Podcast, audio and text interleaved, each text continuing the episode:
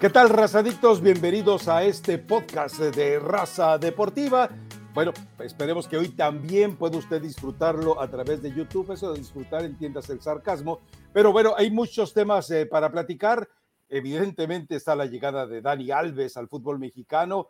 Eh, ¿Sirve de algo? ¿No sirve de nada? Lo estaremos analizando. Seguramente eh, Eli Patiño, que hoy la veo tiesa, rígida, como señora copetona de misa de las cinco y de Rosario de las seis, eh, prácticamente allí en esa santurrona Pachuca, bueno, así se ve más o menos, pero también hay un tema, Elizabeth Patiño, que saltó de manera preponderante y que además no ayuda el hecho de que nuevamente John de Luisa, con los vicios viejos, no solamente de la Federación Mexicana de Fútbol, sino de prácticamente del sistema político mexicano, decide ocultar los hechos.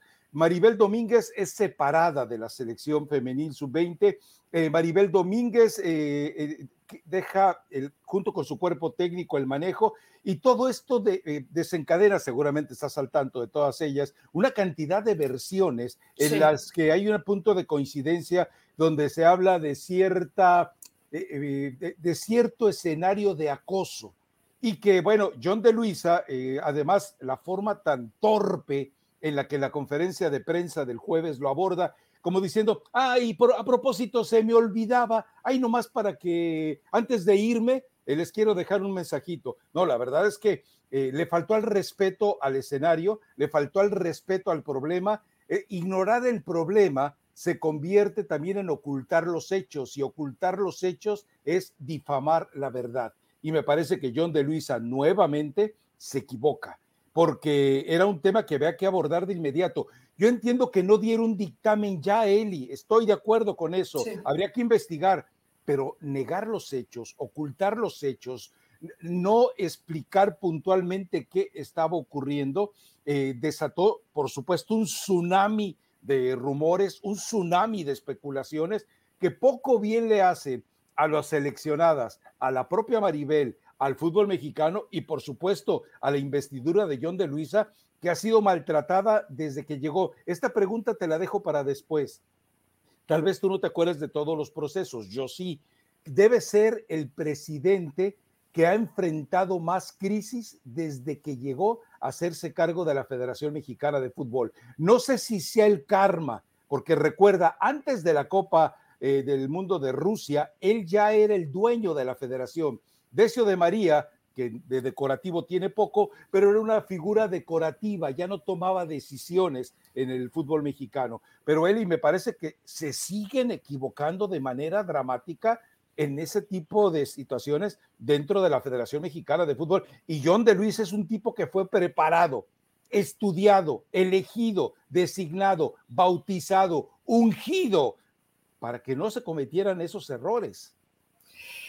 Ay, Rafa, ¿cómo estás? Buen viernes, buen viernes a toda la gente. Habitualmente no estamos de acuerdo y hoy no estoy de acuerdo contigo en el tema de cómo lo aborda John de Luisa. ¿Por qué? Porque creo que no podías profundizar mucho más. Me, da tristeza ver tantos y tantos compañeros nuestros que se desesperan por tener la primicia, pero que han, eh, para mí, mentido. Y si no tienes pruebas, no puedes hacer ese tipo de aseveraciones. Eso es grave. Es una situación muy grave. Hemos escuchado cualquier cantidad de versiones. Es difícil dar un punto de vista cuando no sabes realmente qué pasa, pero hay una cosa que sí me llama más la atención. Todos los que dan versiones y yo también me puse a investigar. Eh, las personas con las que te acercas, que están eh, rodeando el tema del fútbol femenil eh, a, nivel selecciones, te dicen, ah, es que, es que esto pasa siempre, es que esto ya pasaba, es que esto ya lo sabíamos, pero nadie decía nada. Me parece que eso es lo realmente grave. Si habría que acusar de algo a John de Luisa, a Gerardo Torrado, y a todas las personas involucradas es por qué te callaste si sabías qué pasaba. Más allá que a lo mejor no habían llegado a un tema legal, a una denuncia por parte de, una o, de varias jugadoras, ¿por qué te callaste? Te hace cómplice. Y no estamos hablando de que te hace cómplice de que te robaste un chicle. Estamos hablando de abuso, estamos hablando de acoso, de abuso de poder también, de diferentes situaciones que no sabemos ah, exactamente hoy, viernes que se graba el podcast, quién es el responsable, pero me parece grave y triste que si todo mundo sabía y estaba tan enterado, ¿por qué callaron? ¿Por qué callaron y en su momento no dijeron nada cuando te enteras? Te hace también responsable si guarda silencio, Rafa. Entonces, eso es lo que a mí me, preocupa y me pone triste, porque lamentablemente esto es el reflejo no de lo que pasa en el fútbol mexicano, de lo que pasa en el país pero quedarte callado me parece nefasto y muy bajo. Si sabían que estaba pasando, aunque te llegue como un chisme, como un rumor, como, como una jugadora que te lo contó con confianza, yo, Elizabeth Patiño, en ese momento voy, si no te quieres meter en, en bronca, con una denuncia anónima y lo comento y no permito que esto se siga dando. Hablan que llevan décadas pasando dentro de esto del fútbol femenil ¿Y por qué nadie decía nada? Creo que eso es lo realmente grave. Todos terminan siendo de cierta forma cómplices. Si todo el mundo tenía de, bueno, sí dicen, pero si nadie se queja, pues nos hacemos como que no pasa nada. Eso me parece que es lo más grave. Entonces, ¿por qué dices que crees que John de Luisa lo manejó de manera correcta? Dices Porque no, puede ahorita decir mucho más si está en proceso de investigación, Rafa. Pero todo lo que ha hecho la Federación Mexicana ha sido terrible. Si realmente sabían, aunque no de forma tal vez oficial, y nadie dijo nada. Y no es de hoy, y no es de la gestión de John de Luisa, me parece que esto ya tiene mucho tiempo, ¿no? Entonces, esto es, es realmente grave. Estás cayendo en el mismo vicio de los que criticas. Estás especulando sin saber si esto ya pasaba antes, si este es un vicio viejo dentro de las elecciones femeniles. Ahora, eh, puntualmente, a John de Luisa eh, yo no le pedía un veredicto, yo no le pedí un castigo. No podía decir mucho más. Espérame, espérame, pero a lo que yo voy es, di de qué se trata. O sea, puntualiza de qué se trata para que en un momento dado no dejes eh, eh, eh, percudida, estercolada la imagen de todas las involucradas en la selección femenil. La, la, mejor manera de decir es, hay esto. Y era el tema, debía de haber sido el tema inicial eh, de, la presentación de Jaime Ordiales, de la cual hablaremos más adelante, pero me parece que el, haberlo desdeñado, ninguneado,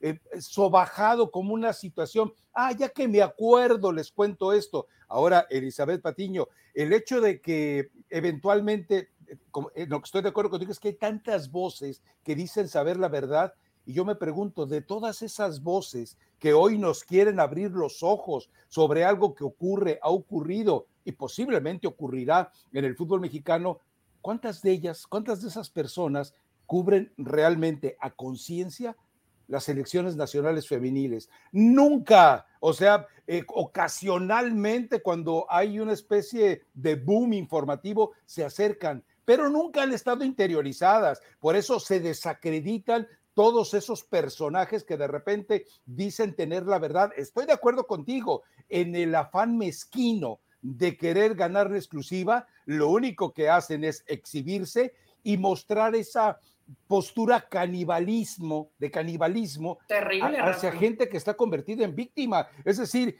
eh, eh, o sea, patético quererte hacer de un, claro. un retweet o de yo tuve la primicia. Espérate, aunque en verdad la tuvieran, ¿por, ¿por qué quieren ser parte de una situación? Porque es una situación muy delicada y muy grave Em, y, por eso insisto, no, no sé de qué forma, al ser una situación tan delicada, a lo mejor comparto contigo en que John de Luisa tendría que haber sido un poco más específico. Estamos dando un seguimiento por abuso, o estamos dando un seguimiento por acoso, o estamos investigando eh, conductas que, y, y describir un poquito más. Él no quiso profundizar demasiado, ¿no? Ahora, hay el otro escenario, que realmente John de Luisa no sepa qué pasa, Rafa que realmente no sé, que realmente, que realmente no, espérate, que realmente esté tan en su, en su mundito, tan en otras situaciones, tan en ganar dinero, que no esté al tanto de lo que está pasando y hoy te lava las manos de cierta forma sin querer eh, profundizar demasiado, ¿no? Pero, ¿qué te refleja? Una desesperación, como tú lo dices, canibalismo, por personas que no son periodistas y que creen que tienen la verdad absoluta y yo creo que todavía esto va a dar mucha tela de dónde cortar y en algún momento nos vamos a enterar de la verdad. Y otra situación que qué triste y cuánto abandono hay dentro del fútbol femenil, ¿no? A pesar que desde el 2017 ya se hizo la liga, etcétera. Eh, imagínate que todo este tipo de situaciones se señala que eran constantes o que son constantes y nadie decía nada y lo dejabas pasar de lado pues es porque te tienen en total abandono. Y es muy el estilo de cómo se maneja la federación. En su momento, eh, el fantasma periodista sacó, ¿te acuerdas?, un reportaje sobre abusos en el Club Veracruz. ¿Quién le dio seguimiento a eso? Nadie, nadie le dio seguimiento a esa información.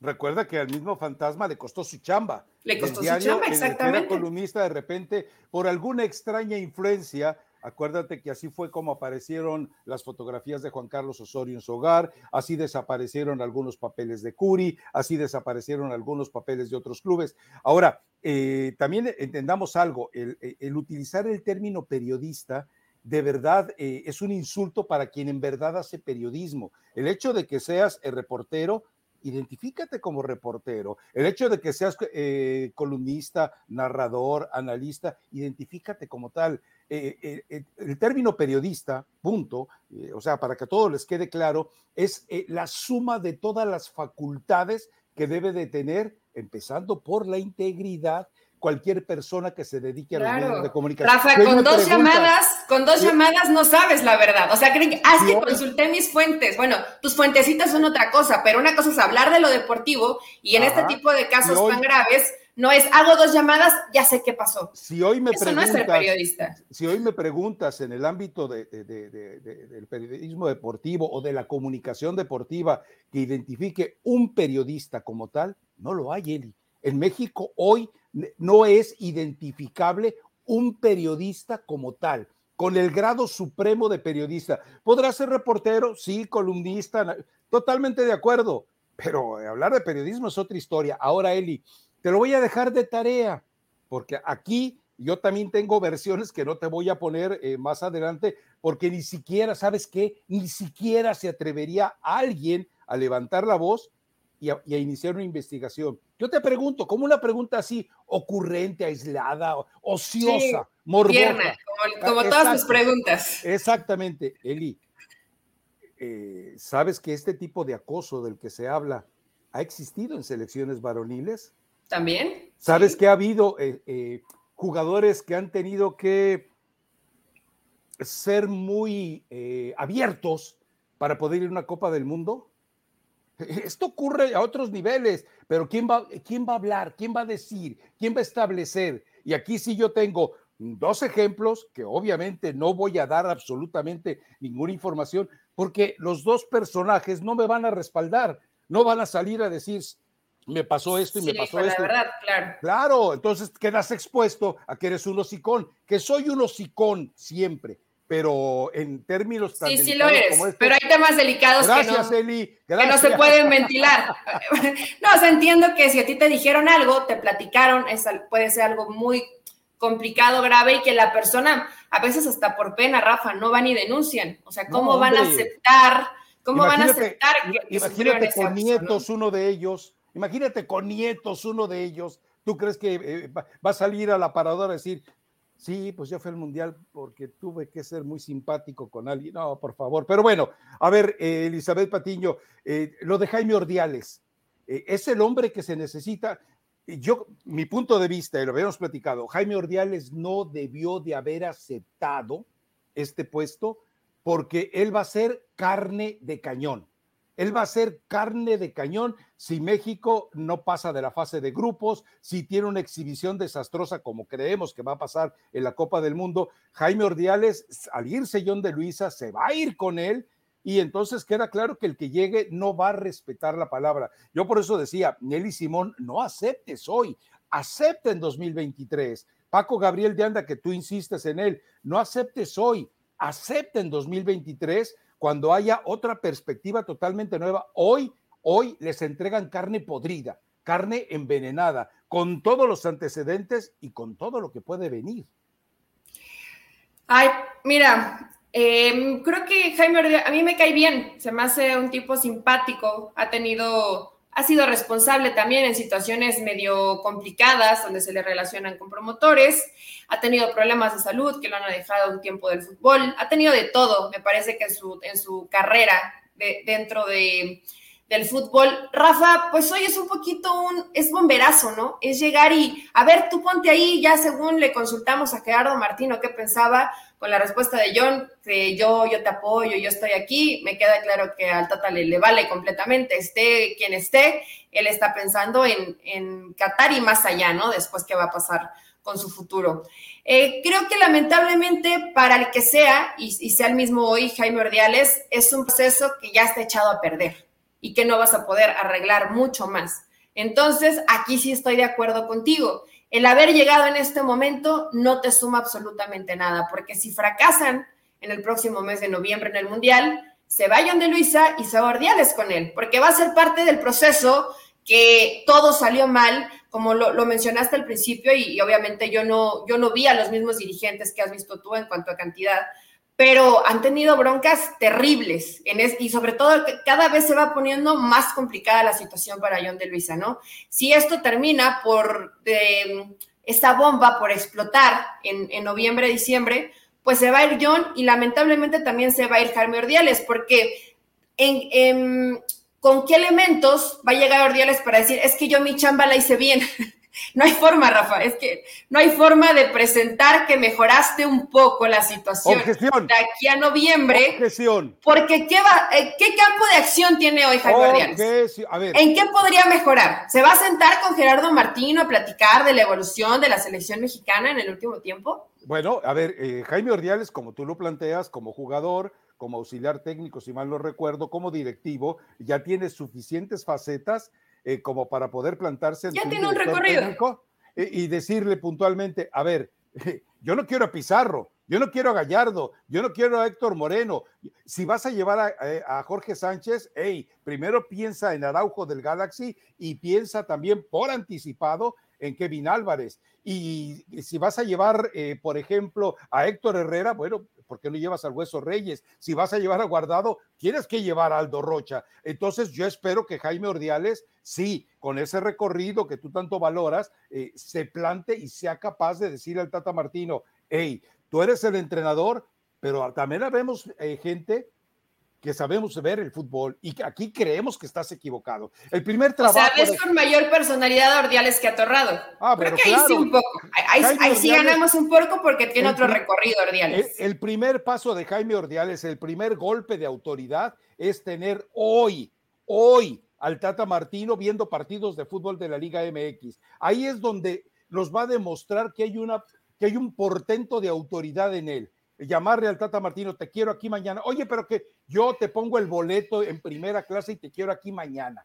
Y hazle como quieras. Y, aquel tiene que obedecer. Eli es un empleado. Eli es un Sí, Rafa, pero a ver, estás, estás poniendo el escenario ideal. ¿Crees que pase? Bueno, ¿en realidad crees que esto va a pasar? ponderaste a Jaime Ordiales.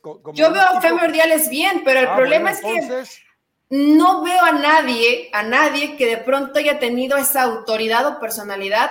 Es que no tienes que cuestionar, ahí, estamos y de pronto queremos eso, ¿no? Cuestionar las decisiones del técnico no es eso, es dar tu postura de lo que creas que está bien y está mal. No es decir, quiero que juegue, para mí no tiene que decir Ordiales, oye, Tata, quiero que juegue Aldo Rocha. No, es así. A ver, a ver, a ver, a ver. Eh, eh, eh, Jaime Ordiales, y eso es un escenario en donde sí recurrimos o podemos recurrir a los programas, esos que tanto los nerds, los millennials, los que no saben ver fútbol, pero saben ver el FIFA en videojuego, entonces sí llevas todas sus estadísticas. A ver, ¿quién recupera más balones? Aldo Rocha o eventualmente el que tú quieras. Eh, eh, ¿quién, quién, te, ¿quién tiene mejores recorridos? ¿Fulanito de tal o Sutanito? ¿Quién te juega mejor por arriba? ¿Héctor Moreno o, Johan Vázquez? ¿Quién, eh, ¿Quién te funciona más como lateral? O sea, tienes que ir a las cifras y entonces son argumentos. A ver cómo te rebate el Tata el decirle, Johan Vázquez ha sido nominado el, defensa que más, eh, más de los individuales gana en la Liga de Italia. Mátame esa con tu Gallardo, por ejemplo. Ahí no hay manera de que el Tata Martino. Ahora, eh, yo sí creo que, tiene que tener la personalidad, los conocimientos y las herramientas para rinconar al Tata Martino. Creo que, no, espérate, yo creo que Urdiales sí tiene el conocimiento, eh, pero espero que tenga la luz verde por parte de John de Luisa y que no solamente hayan puesto a un títere, que crean, para, que, para que todo mundo crea que hay alguien que va a dialogar y a debatir con Gerardo Martino. Es lo único que, quiero pensar, Rafa. Un proceso que para mí ya estaba demasiado contaminado. Hay muchas cosas que solucionar antes de ya tener listo a un director de, de selecciones. Pero bueno, ya pusieron ahí a Jaime Ordiales. Esperemos que realmente en su proceso de dos, tres meses que antes del Mundial, que pueda hacer eso me parecía maravilloso, porque si está, por ejemplo, si ayer vieron el partido de, Querétaro contra Rayados, y, espera, todavía escuché, este es el Rodolfo Pizarro que, que marca diferencia por el taconcito que mete para el gol. Y dices, es que si ves los 90 minutos, no hay forma de pensar que Rodolfo Pizarro está listo para regresar a la selección. No, hombre. Esa, tiene que ser la chamba de Ordiales, ¿no? A ver, tú puedes ser Rodolfo Pizarro uno de tus jugadores favoritos, pero no está. Pero no está. Y, lo mismo, bueno, ayer también Gallardo hace gol. Es que no te puedes dejar llevar simplemente por esas, esos garbancitos de a libra, ¿no? Tienes que darte cuenta el desarrollo de todo el partido. Por supuesto, Rafa, fue el Querétaro. Yo sé que Querétaro lo intentó, pero lamentablemente pues no le alcanza. Entonces, para eso está Ordiales. Ordiales está muy empapado, está aquí en México. Él sí te puede decir, de los 90 minutos, Rodolfo Pizarro brilló en dos. Ah, bueno, Tata Martino, tus, tus analistas te pueden dar un reporte, pero yo vi esto. Esa sería la función interesante de Ordiales, que espero que la haga. Espero, Rafa, pero tengo, tengo muy poco, tengo muy poca fe ya a nivel selecciones con las decisiones que se toman. Me he vuelto mujer de poca fe. Te estás, te estás contradiciendo. Primero me dices que Jaime Ordiales eh, reúne todos los requisitos para el puesto y ahora me dices que ya no tiene remedio. No, eh, a ver, es que también tenemos que marcarle. Es un proceso muy contaminado ya. Pero, hay que marcarle exigencias a Jaime Ordiales. Si Jaime Ordiales acepta el puesto y Jaime Ordiales ha visto a la selección y Jaime Ordiales tiene autoridad, Jaime Ordiales debe hacer lo que Gerardo Torrado ni en sueños sabría, podría que y querría porque él seguramente eh, si iba a los partidos de fútbol, pues, digo, es que lamentablemente cuando tú te enteras lo que dijo Santiago Baños eh, en ESPN, dice, no, yo a mí no me gusta ir a los partidos de fútbol en vivo, yo prefiero estar en mi oficina y ver el condensado. Y es el director deportivo de la América. Esos son los directores deportivos de hoy. Imagínate. Yo espero que Jaime Ordiales no sea de esa escuelita, ¿verdad? Y que tenga la verdad. Eh, insisto, primero, Tata, regresas hoy. Segundo, quiero, eh, quiero el informe completo de qué pasó con el Chicharito Hernández.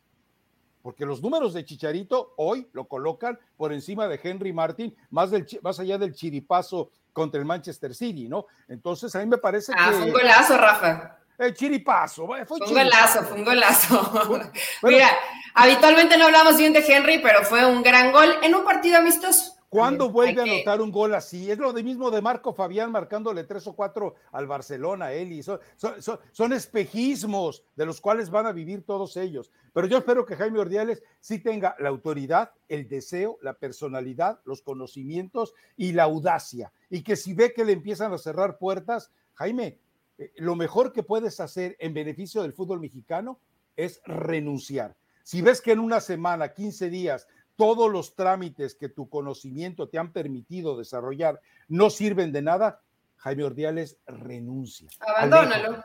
Porque si no te vuelves parte de la, del desastre de proceso, ¿no? Eso, eso, es lo que me, eso es lo que me preocupa, Rafa, no que Jaime no sea capaz, sino cuánta posibilidad o cuánto campo de acción le van a permitir a él para realmente poder tomar decisiones y platicar directamente con Gerardo Martino, ¿no? Porque hay muchísimo que platicar y no es de que se estén peleando todos los días. Hay cuestiones que Gerardo Martino tiene que cumplir y que por, por permiso o porque no le dice nadie nada, lo dejan eh, estar en Argentina, lo dejan no estar presente en los partidos, eh, lo dejan no viajar a algunas partes sí, a unas no, por el problema que tenía de salud. O sea, hay muchas cosas que el Tata no ha dicho y no tiene quien lo cuestione. Ahora, yo tenía entendido que lo de Chicharito no sirvió para nada, ¿no? O al menos eso es lo que dicen, que no, que ya, o sea, sí, se saludaron, platicaron, pero que ya no va. Pregunta, maestra. De, haber tenido un técnico de selecciones nacionales, no solo de la mayor, eh, como el Tata Martino, que debía estar involucrado con todos los procesos, que debió haber acudido con la selección mayor a la eliminación para el Mundial y para los Juegos Olímpicos, con Mónica Vergara, yo te pregunto, ¿el Tata también no está eh, involucrado en el problema que se vive en selecciones femeniles? Digo, porque él es el jefe supremo de selecciones nacionales en cancha. Yo también lo involucro, pero bueno, yo sé que tú lo vas a indultar, vas a decir, no, no, no, lo indulto, Rafa, pero si no se encarga de la, lo primeritito que tienes que hacer y se la pasa en Argentina, ¿tú crees que eh, estaba tan siquiera así, así de involucrado con la selección femenil? ¿Debe o no debe? Esa es mi pregunta. Debería. Ah, y estoy segura que no tiene ni idea de, bueno, pregúntale de cinco jugadoras de la selección femenil y no vas a saber qué decir. Entonces, a lo mejor las de Argentina y las de Boca sí no las dice. A lo mejor esas sí las conoce, pero yo creo que la selección, la de la selección mexicana definitivamente no. Me cae bien Ordiales, deseo que le vaya bien. Rafa, eh, yo creo que no tienen tanta apertura dentro de la selección como para alguien darle cierto cuestionamiento a Gerardo Martino de las decisiones que está tomando. Deseo que pase. Porque si pasa, eso podría mejorar un poco lo que veamos de la selección mexicana. En Como decía el profe Restrepo, atiéndeme. A ver, Eli Patiño, yo te pregunto, si de repente a la semana, a las dos semanas, Jaime Ordiales cita conferencia de prensa y dice, me voy, me voy porque aquí no hay elementos ni herramientas de trabajo. ¿Sabes la sacudida brutal que sería de ayuda al fútbol mexicano. ¿Sabes la forma en la que él en realidad beneficiaría al fútbol mexicano con una renuncia así intempestiva, brutal, irrumpiendo eh, todos, todo ese escenario de todo ese marasmo de comodidad, de tranquilidad? ¿Encontraría después trabajo si hace eso, Rafa? ¿En el fútbol mexicano? Cruz Azul. En Cruz Azul todavía no saben qué van a hacer. Creo que quieren atorrado. es broma, ¿verdad? Pero bueno, que le vaya bien a Ordiales, esperemos que sí y que, pueda cumplir con la función. Si cumple con las funciones que habla Rafa, que hoy andas muy optimista en ese sentido. No, no, no, no, no. Eh, ojito que podría ser, podría ser menos terrible el escenario que hoy vemos, ¿no? De lo que pueda llegar a pasar en Qatar. Podría mejorar un poquito, un poco más congruente.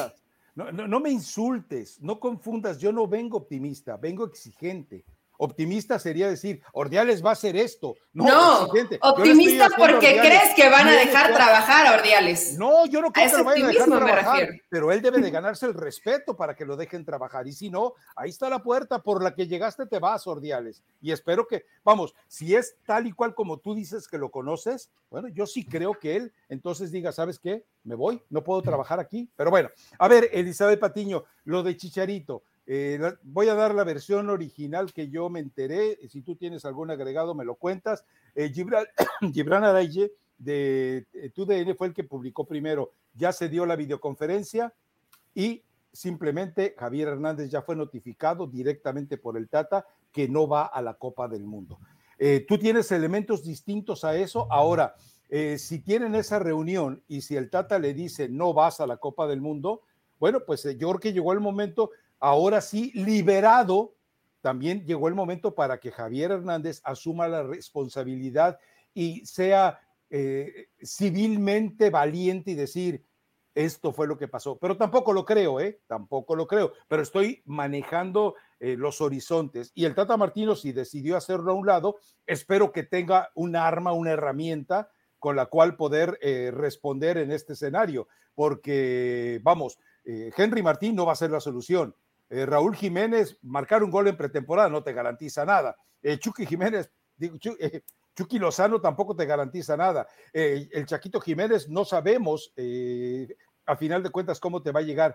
Y me parece que, pues, ¿qué hacemos con el caso de Marcelo Flores? Me parece que, que se equivoca eh, al tomar la decisión de irse a jugar a la segunda división de España, porque si trata Martino, no ve la primera división del país que le paga, tú crees que va a andar viendo la segunda división de España. Yo, yo me peleé con eso. Yo digo que Marcelo Flores estaba mejor en la sub-23 del Arsenal que jugando en la segunda división de España. Y además con un equipo, por favor, hombre, o sea, fue a enterrar su carrera en las tierras de un muerto. Eh, pues mira, como ya lo tomó una parte Grupo Pachuca, yo creo que la decisión de Marcelo Flores, eh, Rafa y, además... Un eh, mediático. Que no, que, no es una, que no es como tal amistad, pero tengo cercanía con el papá de Marcelo, lo, lo, conozco porque estuvimos trabajando un ratito juntos, que le gustaba también el tema del ser comentarista. Y dice que, que está muy contento. Basan un poco la idea en que quieren llevar el proceso de cómo lo llevó Carlos Vela en su momento. Pero pues obviamente hay que ver la, la distancia del club donde se está ubicando hoy Marcelo Flores me parece que se desesperó de cierta forma porque él creyó que ya en esta temporada iba a ser tomado en cuenta por la mayor del Arsenal. No es así y empieza a buscar salida, ¿no? Todavía ¿Llega Pachuca o no llega Pachuca? Todavía es muy joven, no, sí, ya está, ya está, ya, está Rafa en, el Real Oviedo. No, no, llega Pachuca o no llega Pachuca, llega León o no llega León. Digo, ya es, eh, tiene, en este momento el grupo Pachuca, Jesús Martínez tiene la habilidad de manejarlo como se le pegue la gana yo te pregunto, ¿no le convendría más llegar a Pachuca o a León que quedarse en el Real Oviedo? Yo creo que sí le hubiera convenido más estar en el fútbol mexicano. Entonces, en cualquiera de los dos, ¿eh? En cualquiera de los dos, ya sea León o en Pachuca, pero él es que tienen otra mentalidad, Rafael. Él creció allá, él estar en México entiendo que a lo mejor sería un retroceso muy fuerte para su carrera. O sea, él quiere mantenerse todavía en Europa, es una segunda división. Ahora también, estás ninguneando el Real Oviedo o a la segunda división de la Liga Española. No. ¿Cuántos partidos te ves de la segunda división de la Liga Española, Rafa? Yo honestamente... de la Copa del Rey. Bueno, sí, en la Copa del Rey, pero vimos ah, cómo, cómo, le han hecho partido a, los, a los grandes clubes, ¿no? Que dan el partido de su vida, eso perfectamente lo entiendo, pero no te puedo decir, es que Rafa vi 15 partidos de la segunda división y creo que es un paupérrimo nivel o es un gran nivel. No lo sé, hay que esperar cuál es el desarrollo de la segunda división y a lo mejor seguirlo un poco más hoy que está Marcelo Flores, ¿no? Pero se me hace muy, es que es un nivel de, es un nivel muy bajo, es un nivel paupérrimo. no lo sabemos, yo no lo sé. Tú te estás guiando por los partidos de la Copa del Rey, pero tampoco ves todos los partidos de la segunda división. Pero una pregunta, eh, ¿Tú crees que el nivel de fútbol que tiene el Pachuca y el León hoy, que son propiedad de Jesús Martínez, no están por encima del mejor nivel de fútbol que puede mostrar el Real Oviedo? Yo creo que sí, a lo mejor si no están por encima, puedes estar al mismo nivel. No me digas eso, Eli, sí, por favor. puedo pensar que pueden estar al mismo nivel, Rafa, porque hemos visto... debe ser el Cholos o el de allá. hemos visto equipos que compiten, claro, siempre son los mismos, ¿no? Pero que le compiten a un Real Madrid, al Atlético de Madrid, al mismo Barcelona, que los van dejando en el camino. Entonces, puede, no sabemos si ese es el, el único buen partido que dan en toda la temporada, los únicos buenos dos partidos o realmente mantienen ese nivel en todo el torneo. Entonces, ahí sí estoy completamente en desacuerdo contigo. No puedo hablar de algo que no conozco. Y tú tampoco conoces la segunda división. No, no, no. quieras venir a mentir. A ver, eh, puede estar al nivel, puede estar al nivel. Estar por encima, eh, Pachuca o León o cualquier equipo del fútbol mexicano, eh, no lo sé, o sea, tendría que ver más partidos, Rafa, no, no dejarme guiar por tres, y más del Real Oviedo, ¿no? Que hoy para mí es total desconocimiento. A ver, te voy a matar como materos de fútbol picante totalmente. ¿Cómo se llama el entrenador del Real Oviedo? No sé. Ah, yo por lo menos ya investigué, por lo menos ya sé que fue centro delantero, por lo menos ya sé que jugó en la posición de Marcelo Flores, por lo menos ya sé que eventualmente Bolo ya fue advertido, juegan Marcelo Flores y 10 más. Pero bueno, pues, ¿qué quieres que te diga? Pero bueno, algo más por ahí de lo de, ah, Dani Alves. Dani Alves, a ver,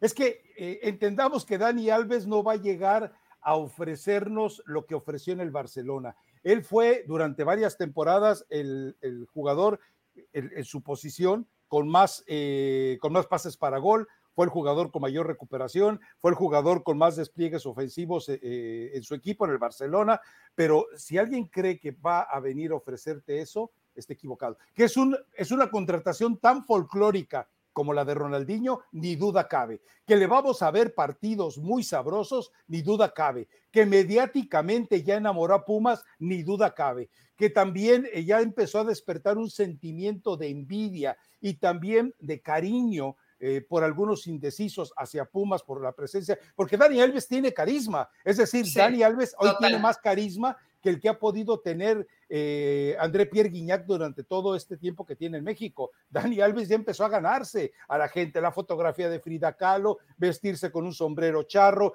andar eh, viendo ya en Instagram las fotografías. El tipo sabe cómo ganárselos. Ahora, Pumas, con lo que ha gastado, con lo que piensa gastar, con los refuerzos que tiene, ¿Ya le podemos exigir que sea campeón? Híjole, Rafa, es que eh, yo vi los últimos, bueno, vi, los partidos donde estuvo participando Dani Alves con el Barça, la temporada que recién terminó, y yo lo veo en un buen nivel. Por supuesto que en la posición donde, donde él juega, en ese ida y vuelta, va mucho, pero regresa poco, ¿no? es, esa también es, es, la realidad y que de pronto, pues sí necesita, va, va, a necesitar Pumas, pues que el central haga un recorrido bastante rápido para que no se quede a ese espacio o cualquier gente que trabaje en medio campo cubra un poco la posición de Dani Alves. Estoy hablando del tema del fútbol. Me parece una contratación extraordinaria. Es un ah, tipo que cae muy bien, que cae muy bien porque me parece muy simpático. que pues, imagínate lo que significa para García o para Benevento eh, ver a Dani Alves. O sea, es que estamos, no estamos hablando de cualquier jugador, estamos hablando de uno de los mejores jugadores del mundo, aún y con la edad que tiene, ha ganado todo lo que ha jugado. Entonces me parece que sí estamos eh, frente a una de las mejores contrataciones del fútbol mexicano en la historia, sin duda. A pesar de la edad, Rafa, a pesar de que dice, es que ya viene retirado y viene acabado. Las personas que dicen eso, me queda claro que no lo vieron jugando con el Barça. ¿eh? De acuerdo. yo no lo veo acabado. No, no, y es titular con la selección de Brasil. Y va a estar en la Copa del Mundo. Tiene eh, elementos para jugar bien al fútbol. Ahora, yo te pregunto algo. Por izquierda, Berterame le gusta jugar por izquierda, Berterame le gusta salirse de la zona congestionada del área. Berterame contra Dani Alves, ¿quién gana, Eli? Ayer vi muy rápido a Berterame, me sorprendió, no le, no, ah, le, ¿verdad? Ah, ¿verdad? no, le vi esa, bueno, pero no hay tantos Berterames en el fútbol mexicano, ah, ¿eh, Rafa? Aparte, la, experiencia que tiene Dani Alves, tú puedes ser no, puedes no ser muy rápido, pero eso se puede sustituir con experiencia, con saber dónde ubicarte, con esperarlo unos metros más atrás. Obviamente que si te quieres poner a competir en carrera, te va a dejar en el camino pero la experiencia te da otro tipo de cosas, Rafa, y, lo, y, el que todos estos chavos que vienen en cantera y que muy buen eh, seguimiento les ha dado Linini, ver trabajar, ver comportarse a un tipo del primer nivel, de top mundial, me parece que difícilmente tienen esa posibilidad los jugadores mexicanos. O sea, tú a Dani Alves le puedes aprender muchísimas cosas buenas. Por eso creo que lo de Pumas es extraordinario. Me dio mucha risa algunos memes de Buzz Lightyear, que estaba sorprendido cuando veía la colegiatura de lo que ahora va a tener que pagar los, eh, los alumnos de la UNAM. Espero que esto no pase, pero me pareció muy simpático. Pero yo creo que lo de Dani Alves es una gran contratación, tristísima. El Puma ahí, eh, Goyo, ¿cómo, ¿cómo le dan la bienvenida? Es Dani Alves, ¿no? Tienes que hacer una producción espectacular, de acuerdo a Dani Alves. Muy, pobre, muy pobrecito con un coche eh, baratón, o sea, estás trayendo a Dani Alves, Rafa, hay que meterle producción, ojo con eso eh, a la gente de Pumas que maneja el tema de, las redes sociales, pero a mí me parece maravilloso y por supuesto que América está ardido y es más, hasta los chivas, los chivermanos que no podrían traer extranjeros están ardidos, o sea, les duele este tipo de contrataciones. Tigres y Monterrey que tienen muchísimo dinero, pero que no pudieron traer a un futbolista de este nivel. Es que no, me parece que muchos no entienden lo que es Dani Alves para el fútbol mundial. O sea, no estamos hablando, vaya, vaya, lo comparan con Guiñac. Guiñac ha sido maravilloso en el fútbol mexicano, pero ni cerca está de lo que ha conseguido Dani Alves, ¿no? Eli, con ese dinero que se está invirtiendo en lo global de Dani Alves, podrías haber traído a Zlatan Ibrahimovic. Y tú llevas a Zlatan Ibrahimovic a, a la Liga MX y aquello hace boom porque la MLS además lo consiguió y además se metió en una carrera parejera con Carlos Vela. Ahora, ¿sabes? ¿Sabes? Y, esto me extraña que tú lo pierdas de vista, Eli. Eh, ¿Sabes quiénes van a ser los principales beneficiados con la llegada de Dani Alves? Los contrincantes. O sea, tú ves a Alexis Vega enfrentar a Dani Alves, el tipo va a dar el mejor partido de su vida. Tú ves a quién más, bueno, eh, Aquino, lo vas a ver, eh, Aquino hablo del correlón ese de Tigres que fue un fraude de la Copa del Mundo. Tú lo ves eh, por ese sector enfrentar a Alves, va a dar el partido de su vida. Es decir, Dali Alves termina siendo un desafío para la mentalidad mediocre de tanto jugador que va por izquierda en el fútbol mexicano. A mí me parece que ese, eh, el, principal beneficio de Dani Alves, les está desafiando a todos los que juegan por izquierda en el fútbol mexicano. ¿Qué te parece el de Pachuquita cuando tenga que ver a Dani Alves? ¿Cómo se irá a poner?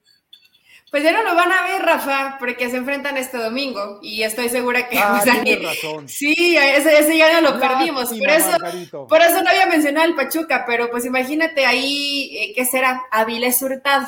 En América. ¿Cómo hubiera reaccionado? Imagínate eh, América Pumas, ¿a quién vas a poner por izquierda a desafiar a Dani Alves? A ver, a ver. se estaría, bueno, a lo mejor podría poner a Fidalgo, ¿no? Y a ver qué pasa ahí. No, Fidalgo no lo puedes poner por izquierda porque lo matas podría ponerlo ahí, o sea, me refiero, es una, es una alternativa que podría utilizar eh, el Tan Ortiz. No veo, no, espera, no veo a otro jugador que Roger le pudiera Martínez. Pero Roger está lastimado. ¿En qué, fecha, ¿En qué fecha se enfrentan? Creo que eh, le quedan dos semanas, no, perdón, dos meses, ¿no? Sí, es que todavía le falta. Hay eh, tiempo. si está Roger Martínez, seguramente va a ser Roger Martínez, pero si no, tendrá que buscar a alguien más. Ahí te va, Luis Quiñones y Chalá contra Dani Alves. Ah, ¿verdad? Ese me gusta. Ponle las apuestas, ¿a quién le vas? Yo voy con, con, mi eh, eh, chalá que vive en la impunidad, porque ya sabemos que él puede. Sí, se tiene su propio reglamento. Él puede dar las patadas que quiere y nunca ser expulsado. Pero bueno, eh, vamos metiéndolos al, al, torneo, Eli, porque no sé cómo andamos de tiempo. A ver, déjame.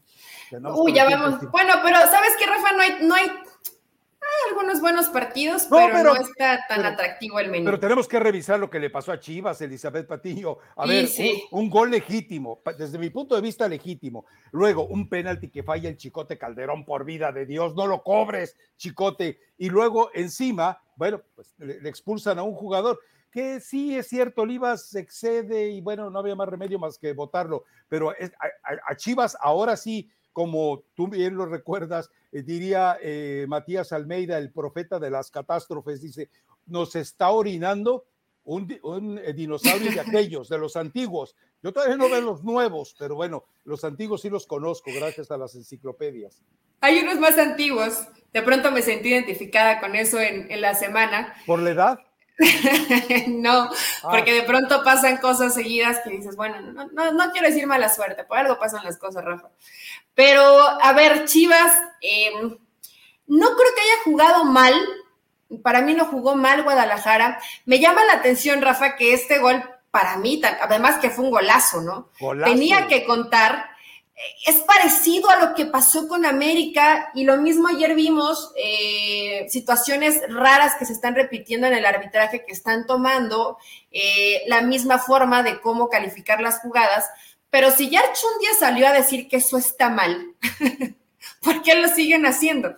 Es lo que me llama la atención, ¿no? Cada semana va a tener, a, a tener que decir que está mal, para mí era completamente válido el gol de Alexis ¿Cómo pueden reventar a Archundia? La manera de reventar a Archundia es que él diga esto está mal.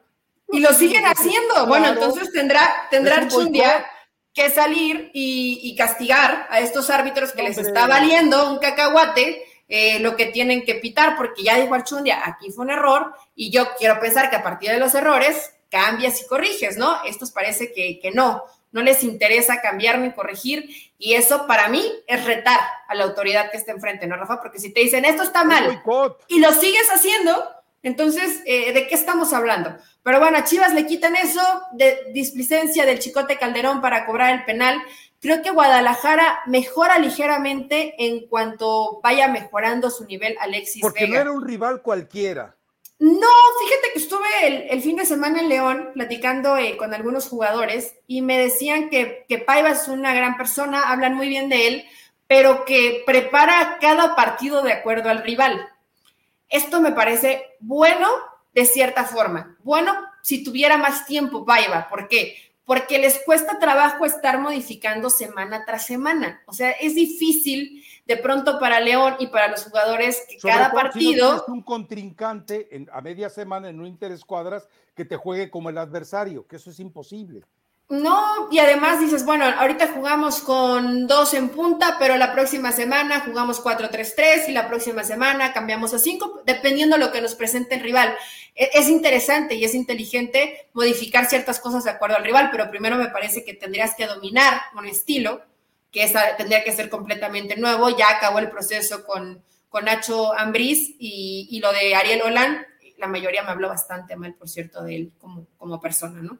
Eh, y como entrenador tampoco cuenta, entendía. Cuenta, cuenta, cuenta, cuenta, Bueno, o sea, hablan, hablan muy mal de él, que era un tipo que trataba mal a los jugadores, ¿Ah, sí? Eh, que hacía lo que quería, que no había disciplina, que se sentía que era el único que sabía de fútbol y no permitía que nadie le cuestionara, le cuestionara ni a nivel directivo, o sea, mal, la verdad, muy mal. Siempre hay que escuchar las dos versiones, ¿no? Yo no escuché la versión de Ariel Roland, pero la versión, y no fue de un jugador, te estoy diciendo que fue de cinco jugadores titulares en el momento de Ariel Roland, que me dijeron, Ariel Roland Definitivamente no. Bueno, entonces ya, eso ya lo dejamos a un lado, pero hay que ver cómo va este León, Rafa, porque tomando en cuenta esto, hoy entiendo por qué León de pronto sí ves como que empata y como que trata, pero no se le ve todavía tan claro. León es un buen rival, pero me parece que no es, no es el parámetro hoy para decir Chivas tuvo una gran mejoría. Para mí Guadalajara desde la jornada anterior va mejorando, pero de a poquito. O todavía no se ve, Chivas quiere, intenta, pero todavía no puede elaborar bien su forma de jugar. Yo quiero pensar que conforme avancen las semanas, ya con Ormeño, con otras alternativas, Guadalajara eh, vaya sumando puntos, porque lleva dos, dos puntos en cuatro fechas. Es, pobrecísima la, cantidad de puntos que ha cosechado Guadalajara. No, existe pero lo positivo. ¿eh? Se dice eh, bueno, pero es bueno, como sea, es muy pobre.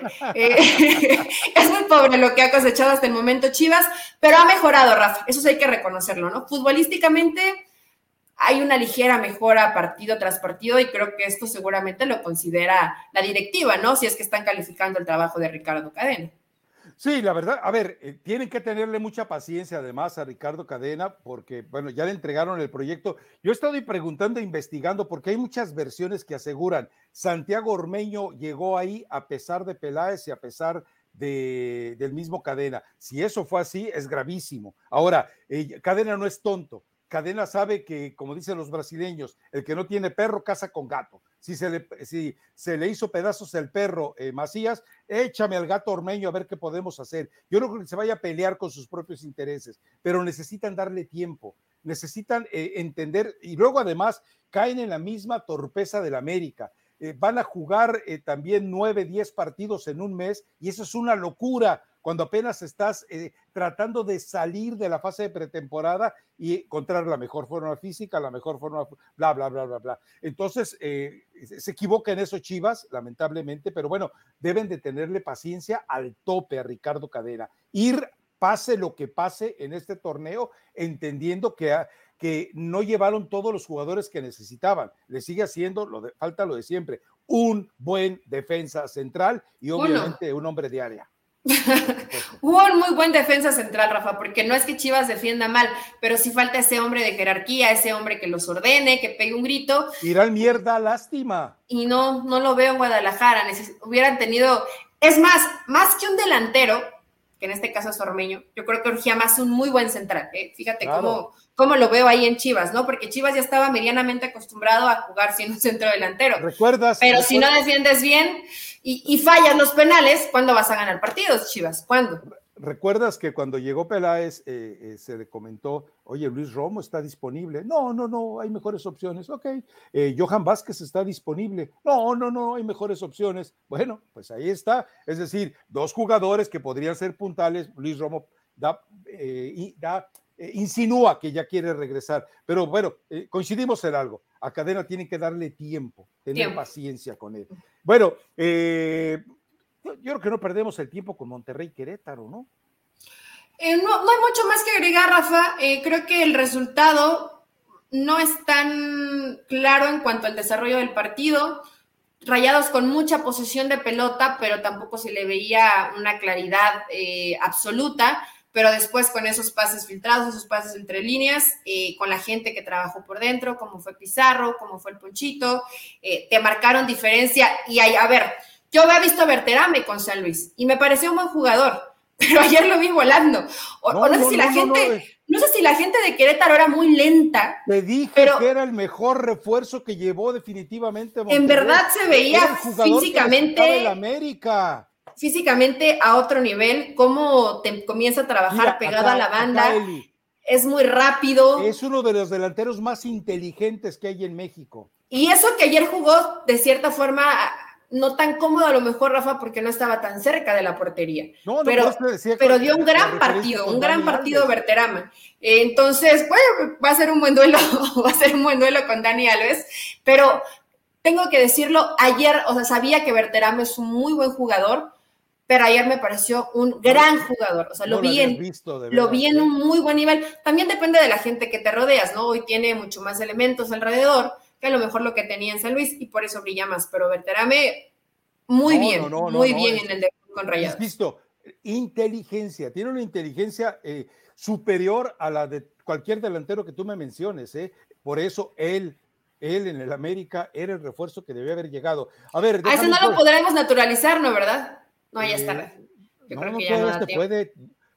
Eli, Eli, en México, por favor, Eli, te vas a la calle, te vas a la calle Donceles en la Ciudad de México, por 500 pesos te dan un acta de nacimiento limpia, le pone los nombres ahí y vámonos, venga. ¿Dónde nació? en Santiago Tangamandapio, Michoacán, la, la, en la tierra de Jaimito el Cartero, vámonos. Por favor, Eli. Pues la verdad que está. Qué eh, bárbara. bueno, si te dieran. La, la, delantera de rayados, Rafa. Ya, ya Funes Mori ya está naturalizado, pero si tuvieras que llevar a estos dos a ojos cerrados, te llevas a Berterame, ¿no? Claro, Berterame hoy no es mexicano.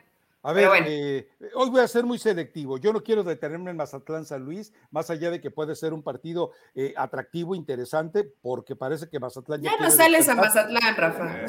Por eso no quiero hablar de él. Necaxa contra Juárez, por favor.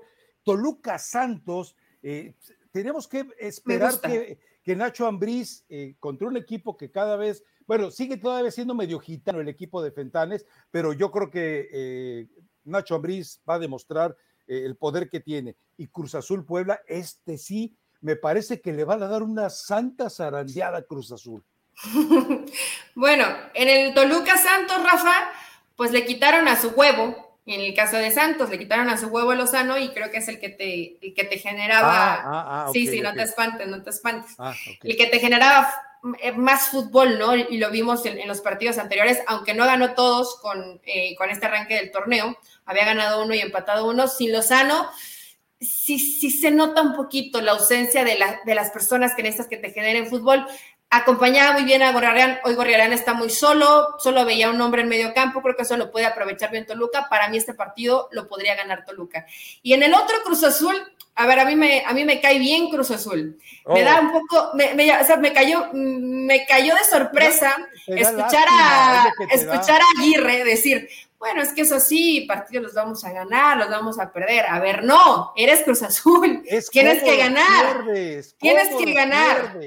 Tienes que ganar. Entonces, eh, nada más que eso sí lo tenga en cuenta el entrenador. Yo sé que los partidos trillado, ¿no? Se puede ganar, empatar o perder, pero cuando estás en Cruz Azul tienes una exigencia importante. Se está enfrentando eh, después de Atlas, Rafa, contra uno de los equipos que mejor juega en el fútbol mexicano y que ya sabe lo que tiene que hacer. Entonces, eh, la tiene muy complicada Cruz Azul y a pesar de que creo que también va dando como esos altibajos de que lo ves jugar bien y de pronto se cae un poquito. La semana pasada contra Atlas para mí fue un buen partido también de Cruz Azul, pero se queda con un hombre menos. Ya le quitaron la tarjeta a Rotondi. Entonces, eh, en este partido, como local además Cruz Azul, creo que Puebla sí. No, no pasarle por arriba, pero sí le puede sacar el resultado, ¿no? A ver, eh, Tigres contra Atlas. Le diría a Tomás Boy en paz descanse, Miguelito, Miguelito, Miguelito, porque agreguemos a las lesiones el hecho de que sigue siendo todavía un equipo irregular, sigue siendo un equipo todavía con problemas defensivos, sigue siendo un equipo que resuelve algunos partidos por chiripazos. Y queda claro que el Atlas, el Atlas nos está ratificando que eh, va para el tricampeonato. Si necesita alguna ayudita extra, como ya lo comentábamos, eh, primera fecha, dos rojas que le perdonan, segunda fecha, una roja forzada al rival, tercera fecha, otra roja forzada al rival, pero Atlas está haciendo en la cancha el fútbol que necesita y creo que le va a dar una zarandeadita a Tigres, aunque jueguen en el volcán. Sí, es en el volcán. Eh, ¿Sabes lo único eh, que se le puede reclamar a tu Miguelito? Ya sabemos que el equipo le cuesta defender, etcétera, todo lo que ha pasado, situaciones de indisciplina. Lesiones lesiones, pero yo no veo o no concibo a los equipos de Miguel Herrera sin ese ADN distinto, Rafa. O sea, creo que a este Tigres le falta, más allá de todas las situaciones futbolísticas que tiene que corregir Miguel Herrera y que ha tenido tiempo, pero que no se ven tan claras, que no veo a un Tigres aguerrido, a un Tigres con personalidad, como que siempre espera a ver qué propone el rival y si estoy abajo en el resultado, tengo gente arriba que me puede resolver, pero ya cayeron en esa inercia un tanto extraña y creo que eso es lo que también exige la gente. No solamente quieren que ganen, o inclusive a lo mejor no puedes ganar, pero ver un equipo con una personalidad que Miguel Herrera nos tiene acostumbrados y que creo que en este arranque del torneo no lo hemos visto con Tigres, que es lo peor que te puede pasar tener buenos jugadores, pero convertirse en un equipo gris, como muchas veces le pasa a Rayados, ¿no? Que tiene mucho dinero, tiene muy buenos jugadores, pero es un equipo. Bueno, está, el Rey Miedos ahí. Bueno, el Rey Miedos, así como tú lo llamas, hoy me parece que tiene una idea más clara de lo que estamos viendo hasta el momento de Tigres. hasta el momento de Tigres. Entonces, eh, creo que en esa situación sí tiene que mejorar tu Miguelito, si no le vas a terminar quitando el ox. Tiene que tener una personalidad distinta este equipo. ¿Quién te dijo antes de que arrancara el torneo que si no llegaba un buen defensa central, no veía a Miguel terminando ni cargando a los peregrinos? No sé quién se va antes, ¿eh? ¿El Tata del Mundial o Miguel Herrera de Tigres? Bueno, por cronología tendría que ser Miguel Herrera, pero eh, el, equipo está por debajo. Eh, le falta mucho desarrollo del proyecto futbolístico de Miguel, está a base de chiripazos. Bueno, a ver, yo me brinco América contra Cholos, América llega con una sobrecarga, América llega dándolo todo precisamente ante el Manchester City, y pues ya sabemos que Cholos es un muerto, o sea, nos queda muy claro, pero el, otro, el otro promete, tú dices que no había buenos juegos, yo Pachuca, eh, eh, Pumas, me lo estoy saboreando, me lo estoy saboreando hoy. Sí, es, va a ser un, muy buen partido ese de, creo que es el mejor de la jornada, ¿no? El, Pachuca contra Pumas. Lamentablemente, pues me voy a perder el ver el Dani Alves, pero yo sí, Rafa, voy a ser de las que va a pagar un boleto para ir a Ciudad Universitaria a ver a jugar Dani Alves. Es más, voy a, voy a traicionar lo que llevo practicando tantos años. Hoy dejo de ser Tusa y me convierto en Puma. Nada, nada, más es, nada más eso quiero decir. Solamente porque, solamente porque está Dani Alves en el Pumas. Entonces, eh, puede ser un gran partido, son estilos muy distintos. Es un equipo muy dinámico, Pachuca ya lo conocemos, que también ha tenido como sus tropiezos. Eh, ya sabemos lo que pasó con Mazatlán, que decías fácilmente Pachuca se va a comer a Mazatlán y no pasó. Y, y bueno, la realidad de Pumas es lo que ya sabemos, ¿no? Tiene. Eh, Pachuca gana, gusta y golea. Una de las mejores delanteras, pero ¿cómo le está costando defenderse a este Pumas? Le falta, le, les hace falta mucha falta Palermo. Gana, gusta y, el, golea. El lateral que esté por izquierda, por derecha. Eh, yo creo que este partido lo va a ganar Pachuca, sí. por el estilo de juego de Pachuca, ¿no? En media cancha, Pumas no tiene para contrarrestar a Pachuca. Si, si, si Pumas decide eh, seguir con una apuesta ofensiva tan separada del trabajo que eh, hace su cuadro bajo y su media cancha, ahí eh, Pachuca le va a robar toda esa franja y va a meter en problemas a Pumas, ¿eh?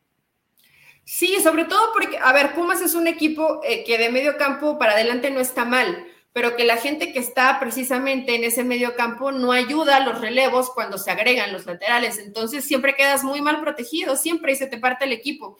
Eh, tienes muy buenos delanteros, por supuesto, y a lo mejor vas a meter dos o tres goles, pero te vas a comer cuatro. Eso tendrá que ajustarlo Linini, y más en un equipo como Pachuca. Es muy difícil contrarrestar a los equipos tan, tan dinámicos y tan verticales, y le va a costar. Sí creo que Pachuca puede, puede ganar este partido, pero cuando hablas de equipos gitanos, Rafa, creo que el arranque de este Pachuca ha sido así. Y de varios equipos, ¿no? Como que todavía no los vemos en, un gran nivel. Ya la fecha 4, ¿eh? Apenas la fecha 4 pero hemos visto muy, buenos partidos en general, ¿eh? no solamente. Algunos, algunos. Lo que, no, se ha habido bueno. Para hacer arranque del torneo, Rafa, ha, habido buenos partidos. Ahora, eh, eh, bueno, recuerda que tuvieron tiempo suficiente eh, para entender que ya no es necesario una pretemporada, sino continuar en la preparación física de lo que fue la, anterior temporada. Eso me parece maravilloso. Ahora, vámonos con la recomendación musical de Elizabeth Patiño, porque me parece que hoy estamos cerca de romper el récord de duración. Nah, ya estamos a unos segunditos, Rafa, todavía tenemos para la hora un, minutito. Mi recomendación musical es La Arrolladora y Alejandro Fernández, Nunca dudes en llamarme, por las dudas, por si algo, por si algo necesita, no tú, eh, por si algo necesita, pues te pueden llamar. Entonces, eh, está buena la rola, vayan a, escucharla. la semana pasada me equivoqué porque dijo ojitos bonitos, bueno, no la semana pasada el lunes, y es ojitos lindos, pero casi lo mismo. En esta sí estoy bien porque la estoy viendo. Nunca dudes en llamarme. La arrolladora y Alejandro Fernández. ¿Dedicada a quién? ¿A, a Nelly Simón? ¿A Paco Gabriel de Anda? Yo creo que siempre va a haber alguien que te pueda rescatar. Se la puede dedicar Ordiales a John de Luisa. Nunca dudes en llamarme. Yo estoy, yo estoy listo para tomar el puesto. Y segundo, tiene mucho que hacer. Y le van a dar chance y le van a dar carta abierta para decir, tú ve con Martino, siéntate, charla, dialoga, discutan quién sí, quién no. No sé qué tal cante Alejandro Iraragorri. Yo imagino que debe ser medio desafinado, pero eh, como que él se la puede cantar a Emilio, ¿no? Nunca dudes en llamarme. Ya, se viene el holocausto del 2022, arrancamos en el 2023. Nunca dudes en llamarme, para eso estoy aquí. Me parece, me parece maravilloso. O Dani Alves a Pumas, ¿no? Nunca dudes en llamarme, aquí estoy y ya va a llegar. Pero desde ahora, escúchenme, para todos los aficionados Pumas, me uno a ustedes. Soy, aparte, Rafa, pues de cierta forma estuvo ahí, tengo eh, familia que estuvo en Pumas, entonces, pues es un equipo que, cae bien. Además, Pumas, ¿no te cae bien Pumas? Con Linini, no, no, con es un equipo que cae bien. A ver, Pumas fue un equipo que enamoró desde, lo, desde que empecé a verlo. Eh, digo, la época aquella de, de Muñante, de Hugo, todavía antes, eh, cuando, estaban Mejía Barón y Sanabria en la defensa, que le rompían el alma y el, árbol genealógico a todos, ¿no? Y, además, insisto, tú veías a Muñante, a Hugo, a Caviño, a Cándido, a Spencer Coelho, y eh, después Cuellar, eh, también eh, Golini Vázquez, era un equipo que agradaba mucho. Y además, bueno, siempre tenía el uniforme más bonito, aquel uniforme hermoso con el Puma grandote, un estadio además cómodo para ver el fútbol, más allá de los grupitos que siempre ha habido. No, no, es decir, Pumas es un equipo que te, que te encariña. A mí no me despierta pasión, pero sí me encariña lo que tengo de, de recuerdos de ellos, ¿no? No, pues tú estás con Atlante, ¿no? Que eso tampoco te despierta mucha pasión. No, es que ese es el problema. Te puede levantar más pasión Pumas que Atlante, Rafa, eso también hay que aceptarlo. No, y Atlante está muerto, eso entendamos. O sea, Atlante ya lo mataron. Pero bueno, en fin, ese es, no hablemos de funerales cuando hay tanto tipo vivo por ahí en el mundo del fútbol. Elizabeth Patiño, pues eh, si Dios no lo remedia, el lunes. Hasta el lunes, nos escuchamos y nos vemos.